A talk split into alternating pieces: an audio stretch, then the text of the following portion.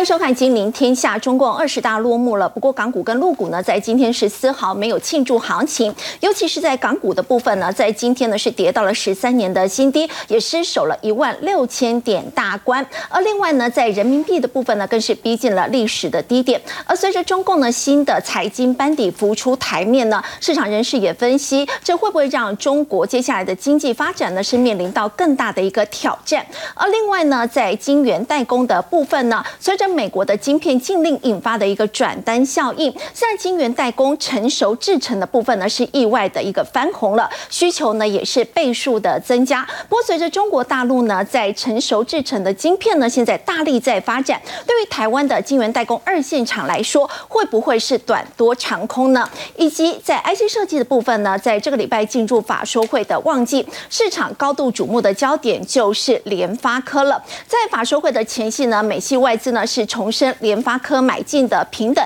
并且上调了目标价到八百块钱，这是不是代表最坏的状况已经过去了呢？我们在今天节目现场为您邀请到资深分析师陈威良，大家好；正大国关中心兼任教授汤少成，大家好；金周刊顾问林宏文，大家好；均衡网首席经济学家邱志昌，大家好；以及中经院一所副研究员吴明泽，大家好。好，未来我们看到在二十大已经落幕了，不过陆股跟港股呢，在今天呢都是下跌的，尤其是在港股十三年以来首度跌破了万六大关。哦，没错哈，这个二十大的庆祝行情落空了哈。其实今天呢，陆股上证指数跌幅是超过两个百分点，那港股呢，不仅是今天呢爆杀了大概六个百分点，事实上如果就位阶来看，已经跌到金融海啸以来的低点哦。那主要呢领跌的族群呢，可以很明显哦，我们这边放上了恒生科技指数的成分股，嗯，那包含呢大家熟悉的好，像比亚迪电子今天呢大跌了二点三个百分点哦。那腾讯控股呢更是呢盘中跌了将近九个百分点哦。是。那另外像呢中芯国际、联想啊、华虹半导体、小米集团这些呢纷纷都是重挫。那为什么呢？今天科技股的卖压如此之大哦？那主要就是其实在过去习近平任内呢，哦，其实针对科技股，外界认为好像不是很友善啊。比如说针对阿里巴巴、小米这些呢大型的科技龙头公司呢，有一连串的所谓的一个整顿肃清的动作哦。所以其实呢，当习近平连任之后呢，大家担心，哎，这些科技股未来的发展是不是会受挫？那另外，其实今天在港股还有一个领跌的板块，就是呢，在房地产类股所以其实看起来这个都会牵动到呢，不管是港股或陆股接下来走势。那事实上呢，在之前要召开二十大，或者说在整个二十大举行的关键期间哦，市场就传出呢，哎，好像呢，官方是希望哈，大家呢先减缓卖出的动作哦，那不要在那个时间点去卖股票。对，希望呢能够让整个股市相对能够维稳哦，那走平，不要有太明显的波动。那根据呢媒体报道，中国证交所的关键人士呢，好像呢。有传出说，曾经在这个期间哦，打电话给啊中国的券商跟基金公司，希望说哈，大家呢配合一下，自律一下哦，在二十大会期间呢，不要有呢大笔的股票卖出交易。那如果我们从这个成交量部分来看哦，A 股在九月份的时候呢，股票交易量跟去年同期呢是下滑了四十四 percent。那十月份呢，跟去年同期相比呢，也下滑了二十五 percent。所以看起来呢，的确似乎好像在前段时间哈，这个卖压有一点稍微呢缩手。啊，迟缓的卖压看起来就在二十大之后开始哦，反而宣泄出来了。那这个当然就是说，呃，让大家开始会更进一步去观察，或者说担心哦。如果说中国的官方呢对股市有这样子的这个呃伸出手掌来影响或者说控制的一个状况的话，那对于经济呢会不会呢接下来哦会把中国的经济呢带往一个持续恶化的方向哦？那我们来看这一次，其实哦在二十大之后。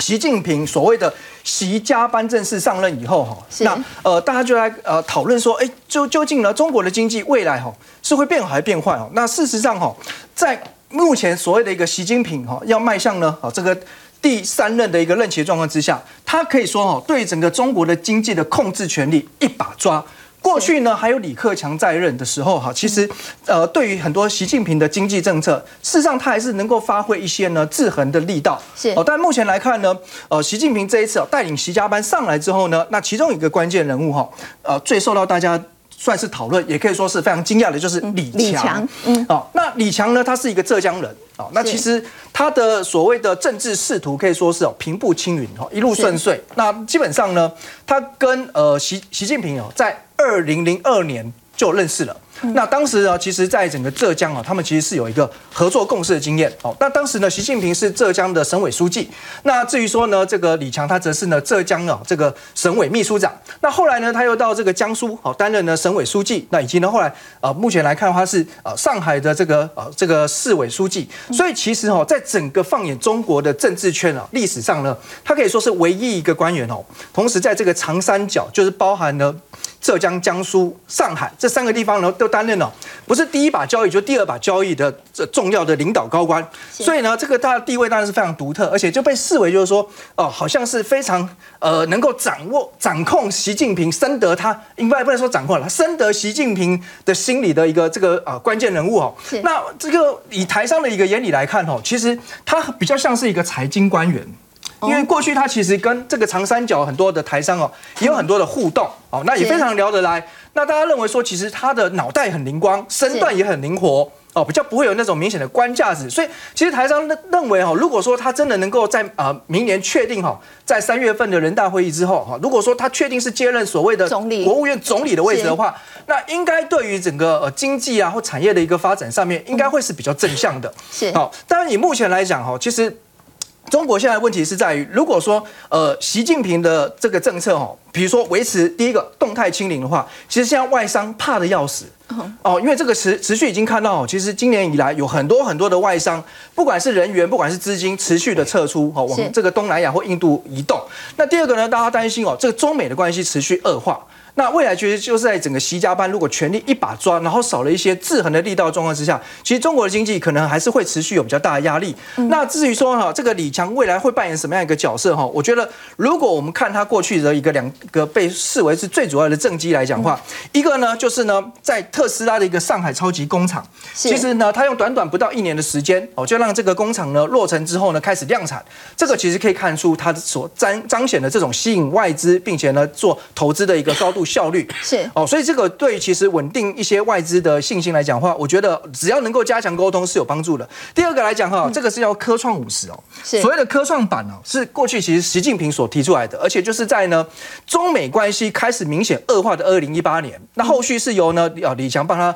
完成这个科创板的推出，那当时的目标就是希望能够强化中国的资本市场，所以我觉得其实哈。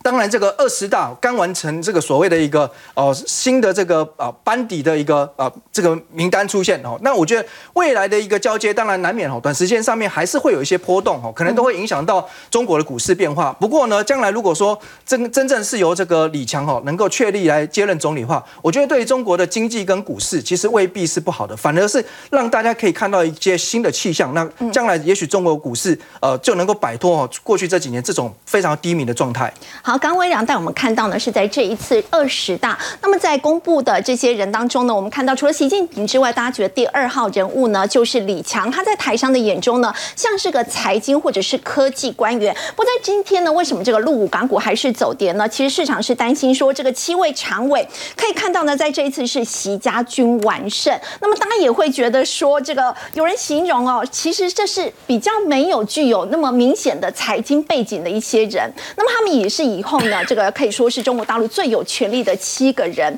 那么大家也会担心说，在这次这样一个人事安排呢，会不会变成说以后的发展是比较政治方面会重于经济呢？呃，是的，主持人说的非常好。那这一次的一个呃呃常委的一个选举，我们可以发现到。在呃，我们过去在讨论说这个常委的名单的时候，可能有所谓二上二下的妥协版，跟四上四下的一个集权版。那事实上这一次的结果很明显，发现它是四上四下的一个集权版，也就是说，呃。像呃李克强、像汪洋，好，那像这个栗战书这些，哈，原本的常委都已经退下来了，哈，那而且甚至也没有这个中央呃这个呃政治局委员的呃一个一个一个位置，所以这一次的一个呃习派，我们可以说他是大获全胜，所有的团派也好，哈，改革派也好，江派也好，哈，全部被清洗掉，OK，那甚至呃发我们还看到一个呃画面，就是胡锦涛在中场的时候就被就被呃架走了，架走，所以这个感感觉起来就等于是。习近平已经完全掌控了他他的一个权力。好，在整个名单里面，我们发现到几乎都是习近平的人马，除了两个过去留下来的一个常委之外，那现在上来的多多少少都跟习近平有一些关系。那我们可以看一下，好，那么除了这个习近平，他当然未来一定是会呃这个续任这个呃中共的一个总书记，这我讲没有什么太大问题。中国国家主席也是囊中之物哦，这基本上也没有什么太大问题。所以我们可以看到，就是另外的六位的一个常委。那另外六位常委，第一个我们刚刚谈到哦个这个李强的这个部分，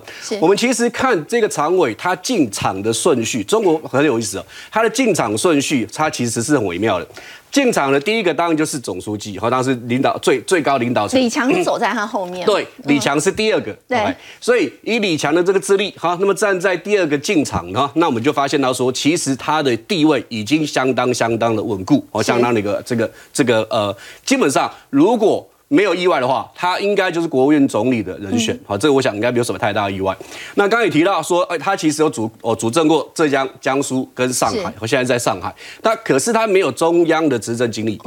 一般来说，要当中国国务院总理，好，你至少要当过副总理。好，当过副总理之后呢，好，那么再去哦当这个总理。他好像是第一位没有做过副总理就直接可能会直接跳上去，直接跳上去总理。所以我们就可以想象说。这个你习近平有多爱这一个人啊？所以啊，这个呃，把他这个呃，等于说呃，三级跳啊，那没有做过中央的一个副总理，就直接进入国务院当总理。但这一个人呢，虽然他引进了特斯拉，他虽然他做了呃做了科创板，看起来在经济上面好像有一些贡献，但事实上他虽然是财经背景，但事实上他手段非常非常激烈。好，这个也是大家对于李强呃非常不。不放心的一个一个一个用的方。式会比较强硬，是像比如说哈，我们最常就呃最常举例子就是今年哈，那么这个上海因为疫情而封城，好，所以它就整个上海是多么重要的一个城市，好，这么多么重要的一个港口，好，那它就好好一话不呃二话不说就把它封掉，封掉之后就造成整个上海塞港的情况非常非常严重，整个供应链断裂，OK，但是这个其实也不意外哈，因为。习近平，好，我们等下会讲到，他就是安全第一了哈。那经济基本上就不是那么重视了。以习近平来讲哈，过去曾经发生过，习近平跟李克强在很多的政策上面有很多的争论或或者争议。例如李克强当时为了哈这个呃挽救中国的经济，提出所谓的地摊经济，就摆地摊。结果呢？呃，习近平好，这个呃，过没多久之后，习近平就把封掉，好，所以不准他呃这个实施所谓地摊经济。那甚至习近平说，哦，我们已经达到全面的清贫，好，要达到共同富裕。那李克强就说，哎，中国其实有几千万的贫穷人口。哦。所以习近平跟呃李克强在很多的意见上面是非常不合的，好，所以习近平为了怕。这种情况再重演，所以这一次的常委基本上都是找自己的人。其实我们看到在这一次二十大的这个报告当中，他不断的一直在提到安全，安全真的强调了数十次。哎，对，哦，我们可以下下下一页，这个安全的部分哦，其实在整个中国二十大的一个报告里面，虽然习近平他只有。报告所谓的摘要版，他没有讲完整版，因为完整版太多了，他讲不完，他可能就一个一个小时多就把它讲，呃，这个摘要版把它讲完，就仅仅在摘要版的部分，安全就已经出事出现了过 五十次，好，五十次之多。对。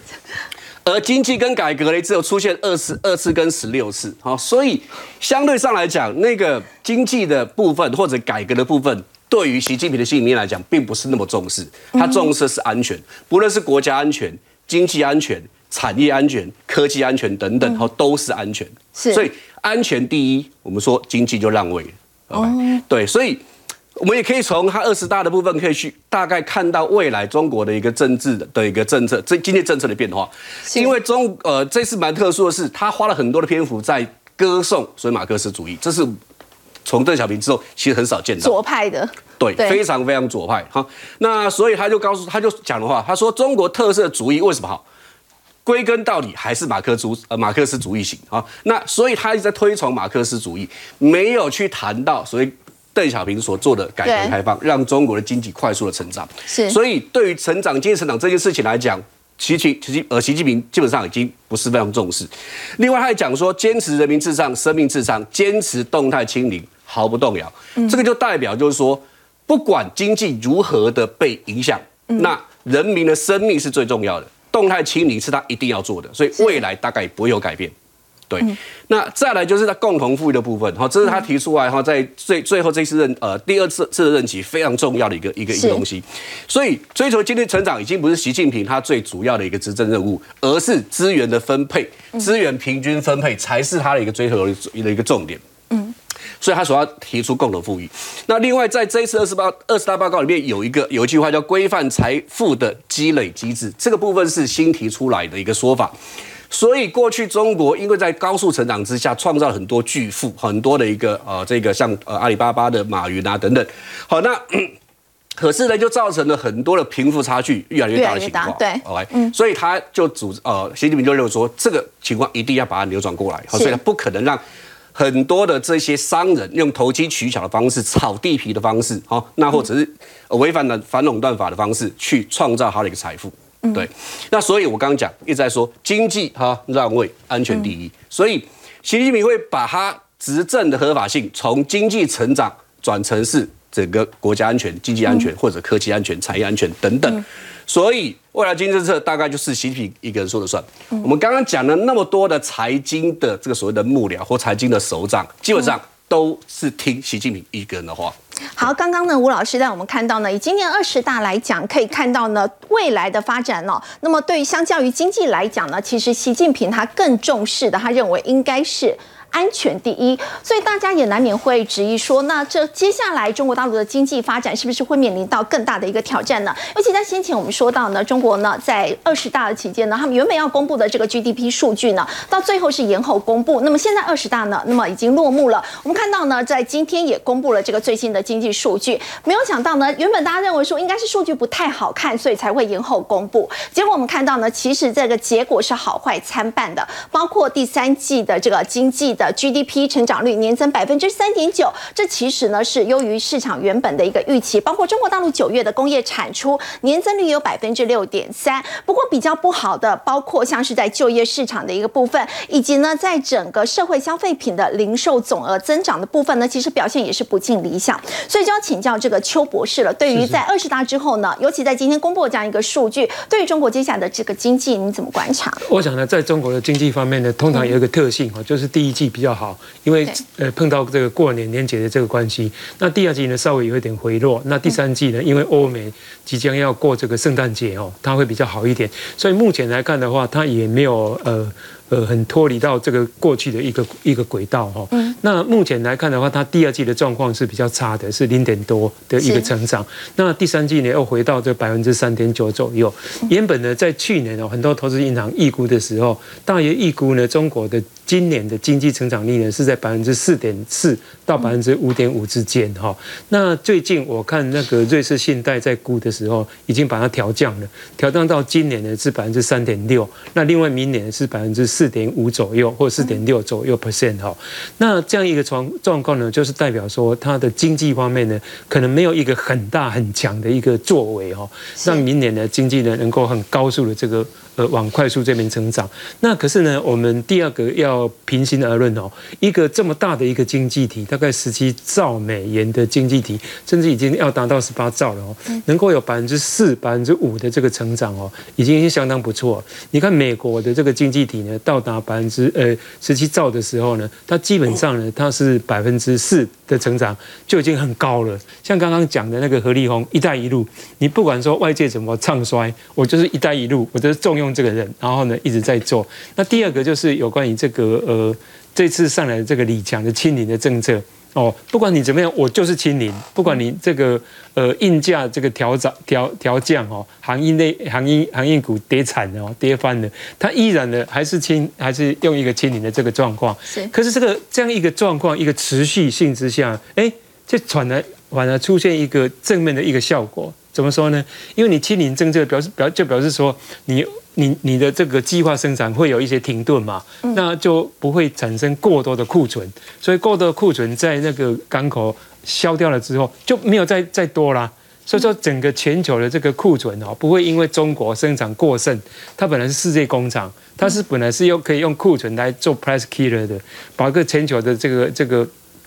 这个价格把它打乱，但是没有。那没有的话，反而稳固了第三季的经济成长百分之三点九。所以你你的看法是，动态清零就算对经济有带来一些冲击，但是另一方面，它的好处是可以打消库存。对它的它的好处是不会再制造更多的库存出来，让这个世世界呢 over supply 哦，这是一个很很 tricky 的一个一个一一一一。一一一个一个结果哈，那第四季的话呢，呃，就是刚刚跟主任所谈的哦有关系，就是有关于这个消费的部分，因为它目前呢经济呢是双循环嘛，一个是内循环，一个是外循环。那外循环的这个情况呢，呃，可能也是因为贬值的关系啦，所以它外循环的情况今年都不错，反而都呃有两位数的这个成长，但是它在内需哈。内需消费的部分呢，就比较不正哦。那这个不正的话，来自于两个。第一个就是有关于这个房地产财务效果。当我们自己有房地产财务效果的时候，我们经济学叫做财务效果的时候，我会花很多钱，因为我觉得我非常有钱。其实是没有了哦，只是账面上非常有钱。那第二个呢，就是有关于它的房地产的这个。泡沫化的这个状况，其实呢，要收拾这种状况的话呢，过去呢，中呃中国共产党呢也收拾过哈。他在二零零八年之后，金融海啸之后，发生了这个呃危机哦，不良债权的这个危机，不良债权很大又很多，所以说他成立了收购叫做。呃，AM 这个叫做不良资产收购公司，比方说像华润啊这些公司这样。那我刚好二零一四年、一五年的时候有到香港去开会，我就碰到那个呃最后被枪毙的那个赖小平，他就是主持这个不良资产的这个收购哈。那不良资产的这个收购呢，他唯一的办法是以债转股，就说你的债务我不收了，我就换成股票，我持有你的股权。哦，然后参与你你你的这个决策或者是经营，这样的话呢，把不良债权呢，当时呢，哎，几乎就没有什么没有出了什么问题。那现在房地产的那个事件又来了，哦，从碧桂园开始到这个恒大又来了，那大家都觉得很恐慌，说哇，那又快要快要发生这个金融危机。那没有错哦，他这一次呢，动用了两个，更动用了两两种策略，一个是国营事业去收购。收购这家公司，收购这个恒大的一些子公司。那另外一个还是以股转，呃，以债转股，就是把债务转成这个呃股票，然后来这个解决这个问题。那目前来看的话，到目前为止哈，都还掌控得宜，都没有说呃，因为这个呃利率的这个关系哈，呃，因为这个呃美国货币政策的这个关系呢，使得这个房地产呢有 crash 的这个状况，因为。在所有的 SDR 哈，我这主要货币的全球主要货币当中呢，每一个国家都要跟美国采取不一样的政策。像日本，它是 SDR 的那个呃呃呃 currency 啊，所以它它它采取是极度宽松。现在日币呢，几乎大家一起到一百六了嘛哈，一百六对对一块美元。那中国大陆呢，人民币也是在采取这个呃呃呃降准。哦，甚至 MSL、DSL 等等都都出来了，哦，降准降息这个都出来了，这个。大家会比方说：“哎呀，你人民币一直贬，那你还在降准，那不是贬到这个一塌糊涂吗？”那现在来看的话，几乎是贬到那个二零零三年哈，呃，美国逼他们做汇率改革的那个八点三、八点四，它已经到七点二了。那最高的时候是六点四，是在二零一四年的时候，六点四兑换这个一块人民币。那这样的表示就是说，我要疏松我里面的紧张的这个银根呐，哦，让这个银根呢能够能够能够疏散疏散掉来，能够能够能够能。能够能够解放，所以说整个呃房地产或资产泡沫化的这个状况呢，不会影响到实体的这个经济。那从这次的这个布局来看的话，呃。明年的这个经济成长率如果还是可以维持四的话，我觉得状况并不悲观。所以你没你没有看得很悲观，觉得明年的经济成长率中国大陆还是有四趴左右的一个成长的幅度。对对对，我不我我我不是那么悲观的。好，不过在二十大之后呢，大家也说，在中国大陆接下来还是要面对呢，就是跟美国之间这个在科技角力的一个部分。那请教洪文哥，二十大之后，其实在这一次的人事呢，其实也有专家解读，像我们刚提到的七位的常委当中呢，有人形容是没。有懂经济的技术官僚，全部都是一些狠角色。那您会怎么看呢？这接下来如果说发展的话，对中国的半导体会不会更加不利？是，我觉得不会有好转。嗯，那我的我先讲结论了哈。那我觉得就是第一个就是说，呃，他这些新人哈，能不能给带来新气象？我觉得很困难哦。那主要是你可以去看，就是说中国在呃主导高科技的发展的过程里面哈，它有一定的体制上的问题。是。好，那所以你你说换了很多的人，哈，那是不是能够带来新的气象？我觉得不容易。好，那刚刚也讲了嘛，安全又又第一，好，成长是其次哦。是所以这个这个，而且这些人马都是呃习近平因为忠心所以上任哦。所以这这这个整个你你去看，就是说他那个整个问题的呃结构是有有是没有办法改善的。那我刚刚讲说过去的体制是有什么问题？大家如果有印象的话，哈，今年八月啊。大陆做了一个，就是说把过去八年半导体的投资哈做了一个清算，结果大家记不记得那个时候有一堆人哈落马，好，因为他们违法乱纪哦，所以包括工信部长，包括那时候的那个大基金的负责人，包括那时候的紫光的一票的这些主管，全部都换掉了。嗯，哦，那所有的所有的都诶原因都是违法乱纪嘛，好，所以接受调查，然后清算。那其实所谓的违法乱纪是什么？其实基本上就是他们贪了很多钱，他们把很多的这个政府的，大家知道，就是说中国投资在半导体是全世界金额最大的，是。可是为什么他们刚刚讲的，他们每一次都在做清算，结果都换了一批人？那为什么永远都有一批人在那里贪污腐败？嗯，因为那就是一个体制的问题。我我说我们我们呃这个我们去看就是说哈。诶，大陆叫做国进民退嘛，哈。是。当你国家的这种呃影响力、主导力越来越大，那个民民民间的一个力量都往后退了，都是国家在主导的时候，那个就会有问题。因为那些主导的人哈，他们就会想办法去贪污，去，因为所有的所有的钱拨下来之后，你要你会你会分出去嘛。那所以你看，很多的地方政府都要盖晶圆厂，为什么？盖新的晶圆厂才可以圈钱，才可以圈地啊，是才有才有能够去里面哈去这这个违法乱纪的机会啊。那可是你说，如果你要去讲半导体，全世界的半导体其实都在做做一件事情，就是经济规模要扩大，要做大做强。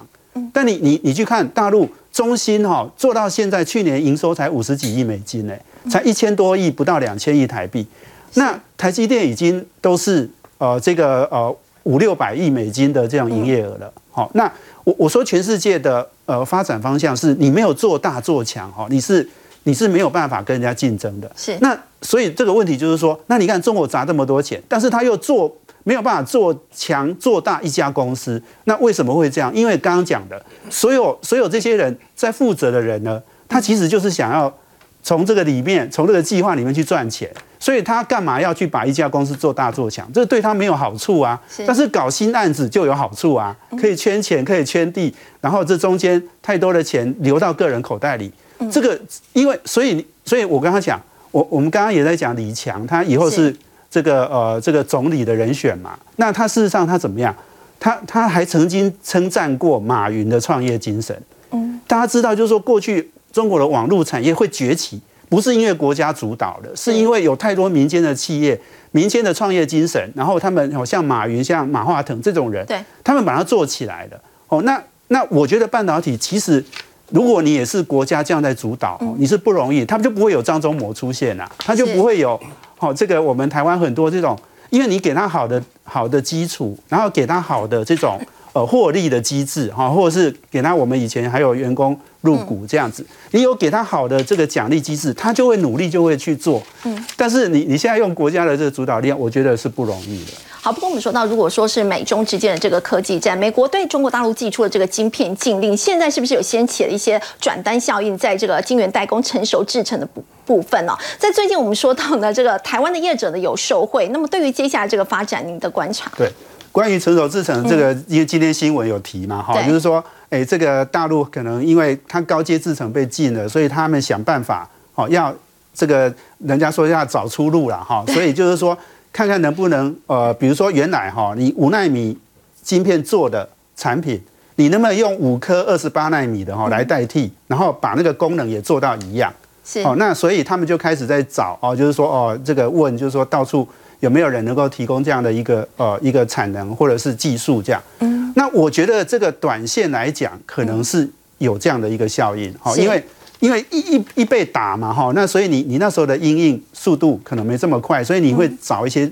想法哦办法来解决。但是问题是，我觉得长线来看，哈，大陆呢，呃，在这个呃成熟制成的部分，哈，我觉得会有两个两个呃可能性的发展。第一个就是说。它的成熟制程发展哈，我觉得呃会会是加速的进行。为什么？因为它的高阶制程都已经被禁了，做了，所以只好做成熟。它只能做成熟制程。那所以成熟制程它一定要拼命做。那过去大家知道，就是说，如果你从科技的发展的趋势来看，大陆在成熟产业、成熟技术的部分都会做到很做到哈，把那个市场打烂，好，就是会把它规模做大，然后把市场打烂。从 LED，从太阳能到面板，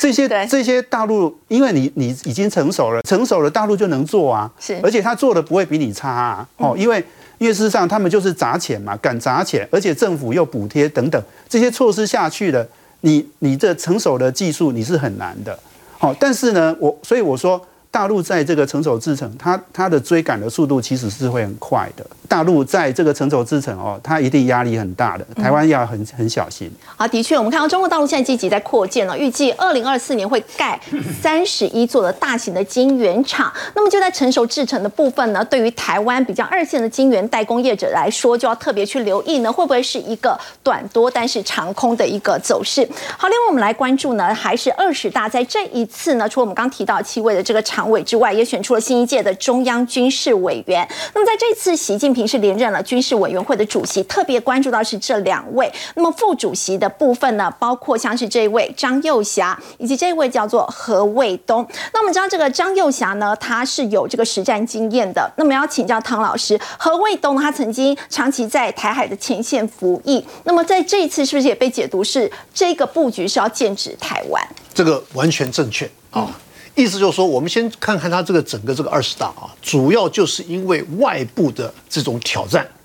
非常严峻，再加上内部的情况又不是这么乐观，所以说就使得习近平呢，必须要把他的这个人马要把它缩紧。所以缩紧的意思呢，就是说我一定要用亲信，用我的部署，这样子的话。我才能够有脑十十背，然后使要一一背使手，一手十指，意思就是说我这样子才能够一条边的领导，否则的话那绝对乱了套了。就是说，这个重点就是说，我现在因为面临到这种状况，所以说我要成立的可以说是类似的一种战斗内阁。嗯，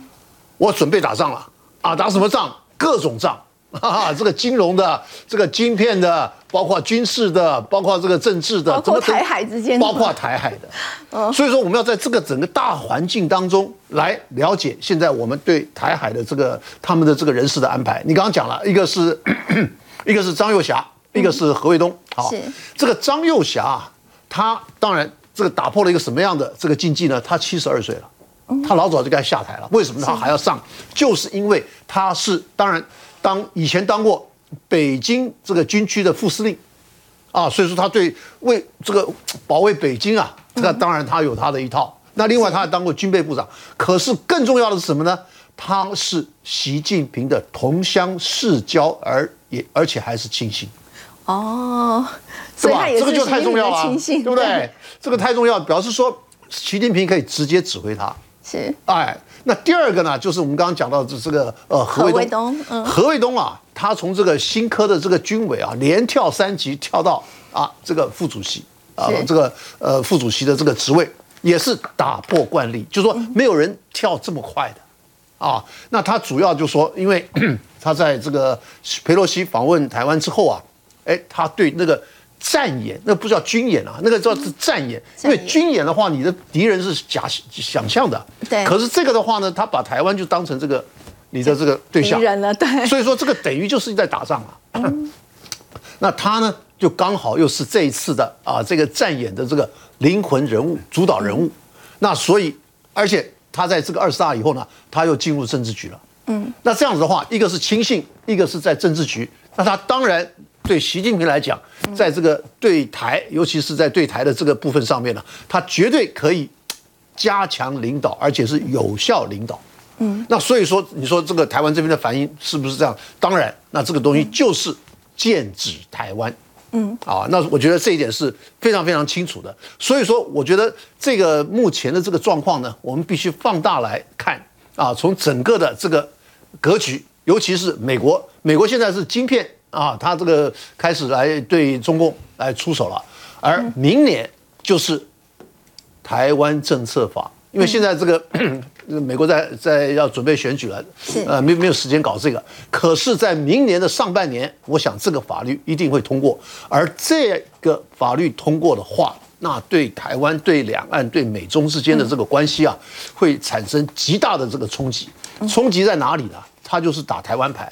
啊，因为台湾政策法呢。而这个打台湾牌这个里面呢，它分为外交跟军事这两块。那你外交这个我们先不谈，我们先谈军事这一块。军事这一块呢，它就统包了。嗯，它从政策领导到武器供应到人员这个物资 等等，它全部给你包的。什么叫包呢？它就说盯着你看，嗯，盯着你看看你走不走，看你做不做。现在我们第一个反应就是我们要把我们的义务役从四四个月延长到一年。嗯，那你说这个东西是不是就等于说对北京来讲这是一个严峻的挑战？好，在这一次呢，二十大我们看到张幼霞、何卫东呢担任的是军委的副主席。那么刚刚汤老师也有提到呢，这一项这个布局其实是有剑指台湾的味道。如果接下来台海局势呢，这个变得是更加的紧张的话，那么对台股的一个影响，我们先休息一下，稍后回来。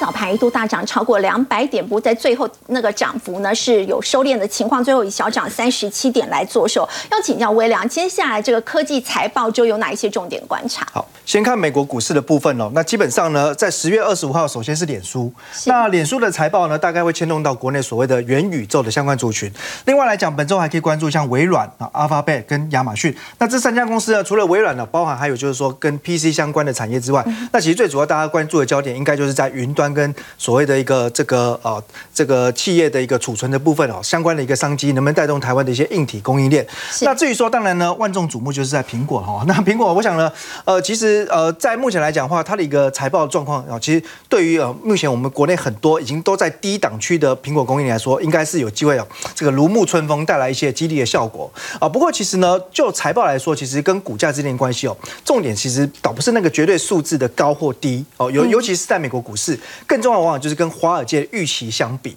那好在就是说呢，其实美国企业通常还蛮诚实的啦，哦，该调降财测前面都先调降，好像像是打过了预防针一样，所以只要比市场预期来还来的好的话，哦，那基本上来说对股价大部分都能够呢形成利空出境，甚至是带来一些短暂的激励效果。那回到台湾的部分来讲的话，这礼拜其实有一些重量级的法说，对，那同样的哦，法说对股价有什么影响呢？其实有时候有时候它像是呢解药，可是有的时候呢又像是泻药，哈，那为什么会这样哈？其实这个又跟呢股价的位阶有关，所以呢幸好就是说我们看到这礼拜哈重量级像金源代工二哥联电，联电好，或者说像面板的友达，好，IC 设计的联发科，那基本上这几家公司的位阶。大概不会怀疑啦，都非常低档了哦，所以其实已经被看坏、唱衰了很久。所以其实我觉得这一次的法说，当然呢，哦，只要能给市场哦，就说不要比原本好像更悲观的一些展望的话，如果还有一些呃可以激励的这个好消息的话，对，其实就蛮容易带动股价，可能哎至少这个地方有机会来筑底反弹哦。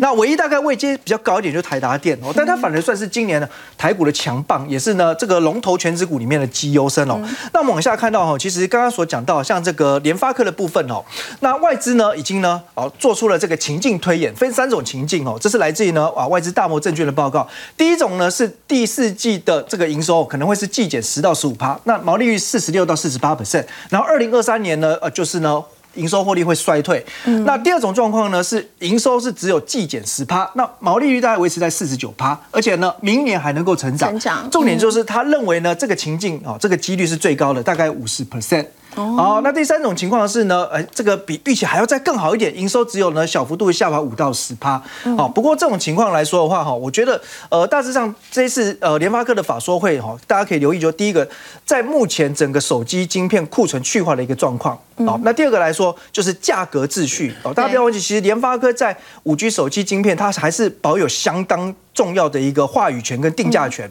所以其实就目前来看，市场的价格应该还是没有到一个所谓的一个割喉流血状况。所以只要价格能够持稳的话，的确对于它的毛利率有维持一定的水准哦，应该是可以正向来期待。那联电的部分来说的话哈，我想这个晶圆代工目前整个产能利用率哦开始松动，这个应该也是大家已经有所共识哦。那关键就在于就是说，大概到明年上半年的时候哦，其实八寸或六寸这边到底需求掉了多少？那产能利用率会下滑到一个什么样？样的一个情况。对。那后续来讲，它一个资本支出的计划有没有去做调整哦？那我想，其实如果连老大这个台积电都已经呢二度调降了资本支出哈，联电大概呢呃不意外的应该也会有一些呢呃可能财能利率下滑，那资本支出下修的一个状况哈。那最近因为这个美中的一个关系比较紧张哈，所以其实呢在新的一轮的半导体禁令之下，市场上其实有少数的法人已经在推估了关于这个转单效应，那会不会呢在明年会开始发酵？那我们看到股价的部分哦，其实这一次法说会的时候，大家就可以留意是不是能够形成利空，不要再破底。另外就是法人筹码，尤其是外资，最近看起来呢哦都有一些呢小幅度的回码的一个状况哦回回补的一个状况。所以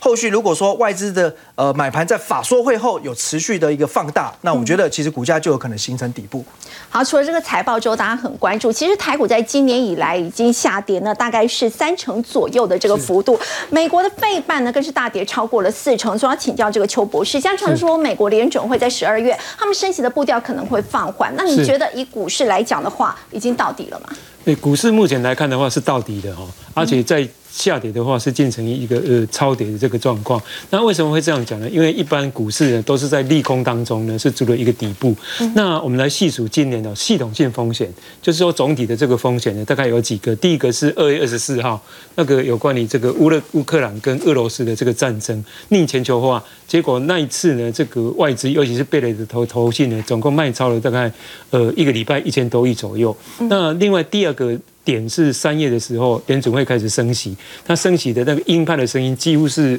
杀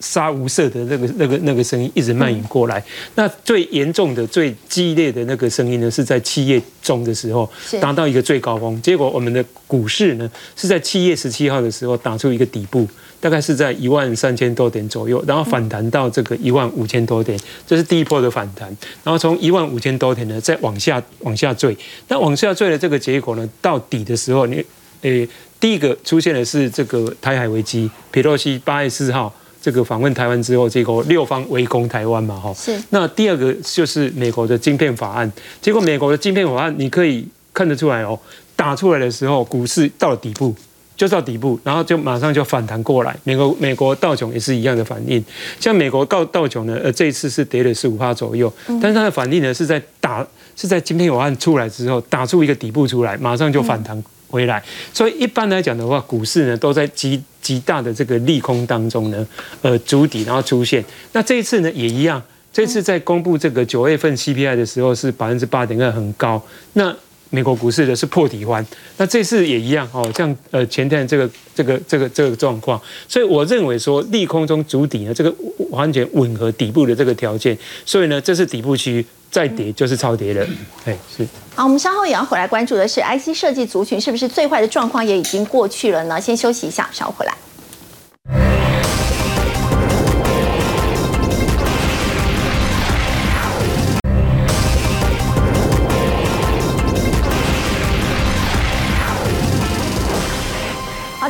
面上 IC 设计族群的这个股价出现回温，那我们刚刚也有提到呢，马上要召开法说会的联发科，那么美系外资呢现在送暖了，重申呢这个平等是加码，而且呢洪文哥目标加上看八百块，整个 IC 设设计族群它最坏的这个状况是不是已经过去？是，刚刚我们说哦，这个利空在淬炼嘛，哦，所以你可以慢慢看到，就是说 IC 设计这整个族群哦，几乎有很多的股票呢都已经慢慢打出底薪来了。对，哦，那所以不管是你看像哎那个。最多人诶关注的就是那个 I P 哈，I P 其实已经因为 I P 是最晚跌的哈，不过也是很快就呃这个这个时候慢慢就已经看到底部好。那另外像这个记忆体的相关的 I C 设计好，然后另外还有这个呃之前我们说那个什么呃面板呐手机相关的晶片哈，这个这个都那时候消费性库存很多嘛哈，可是你看因为利空不断的。不断的淬炼哈，慢慢他们的底部都出来。那联发科我想是一个龙头公司了哈，那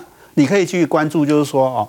呃，联发科它之前讲就是说今年它呃原来预估是说它成长两成嘛，嗯，可是你可以看到就是说它后来修正了，可是它的修正是说到十七趴到十九趴哦，所以就修正了一点点而已，嗯，哦，那大家就会很很奇怪哦，就是说为什么哎手机不是说卖的不好吗？为什么联发科还可以？业绩还可以成长哎，逆向成长哎，那为什么？我觉得一个很关键就是说，它已经连续八季哈，它的销售都超过高通好，就是呃，在过去这个五 G 或者四 G 的成熟晶片，或者是五 G 的呃前端的晶片哦，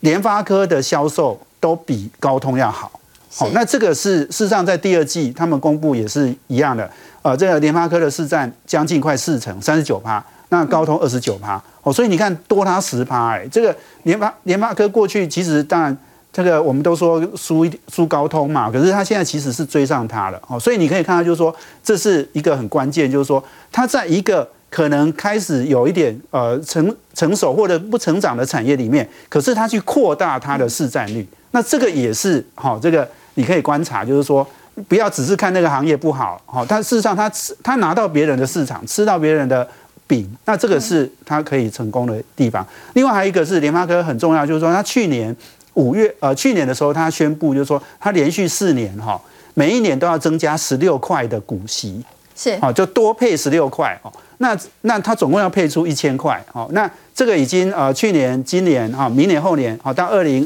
呃二四年，他都会这样子配哦，所以。这个代表的当然就是第一个，你增加十六块的股息；第二个当然就是说，呃，代表公司是对未来的成长是很有信心的，因为他觉得哈一千亿配完之后，我还可以再赚一千亿哦，或甚至赚更多哦，所以这个我觉得是大家可能在这个阶段哦，就不要对 IC 设计哈在呃这个很看坏了，因为很多股票都几乎都是腰斩再腰斩了。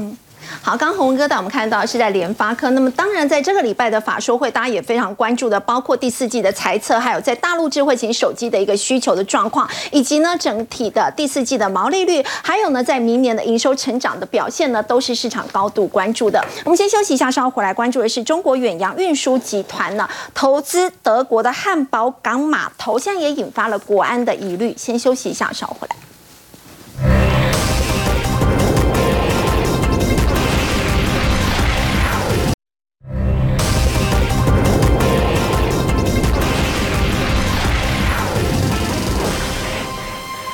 总理肖兹呢传出十一月初呢就要访华，不过这个时间点呢却说这个中国远洋运输集团投资德国的汉堡港码头，就要请教这个汤老师，为什么会在这个时间点来引进种子？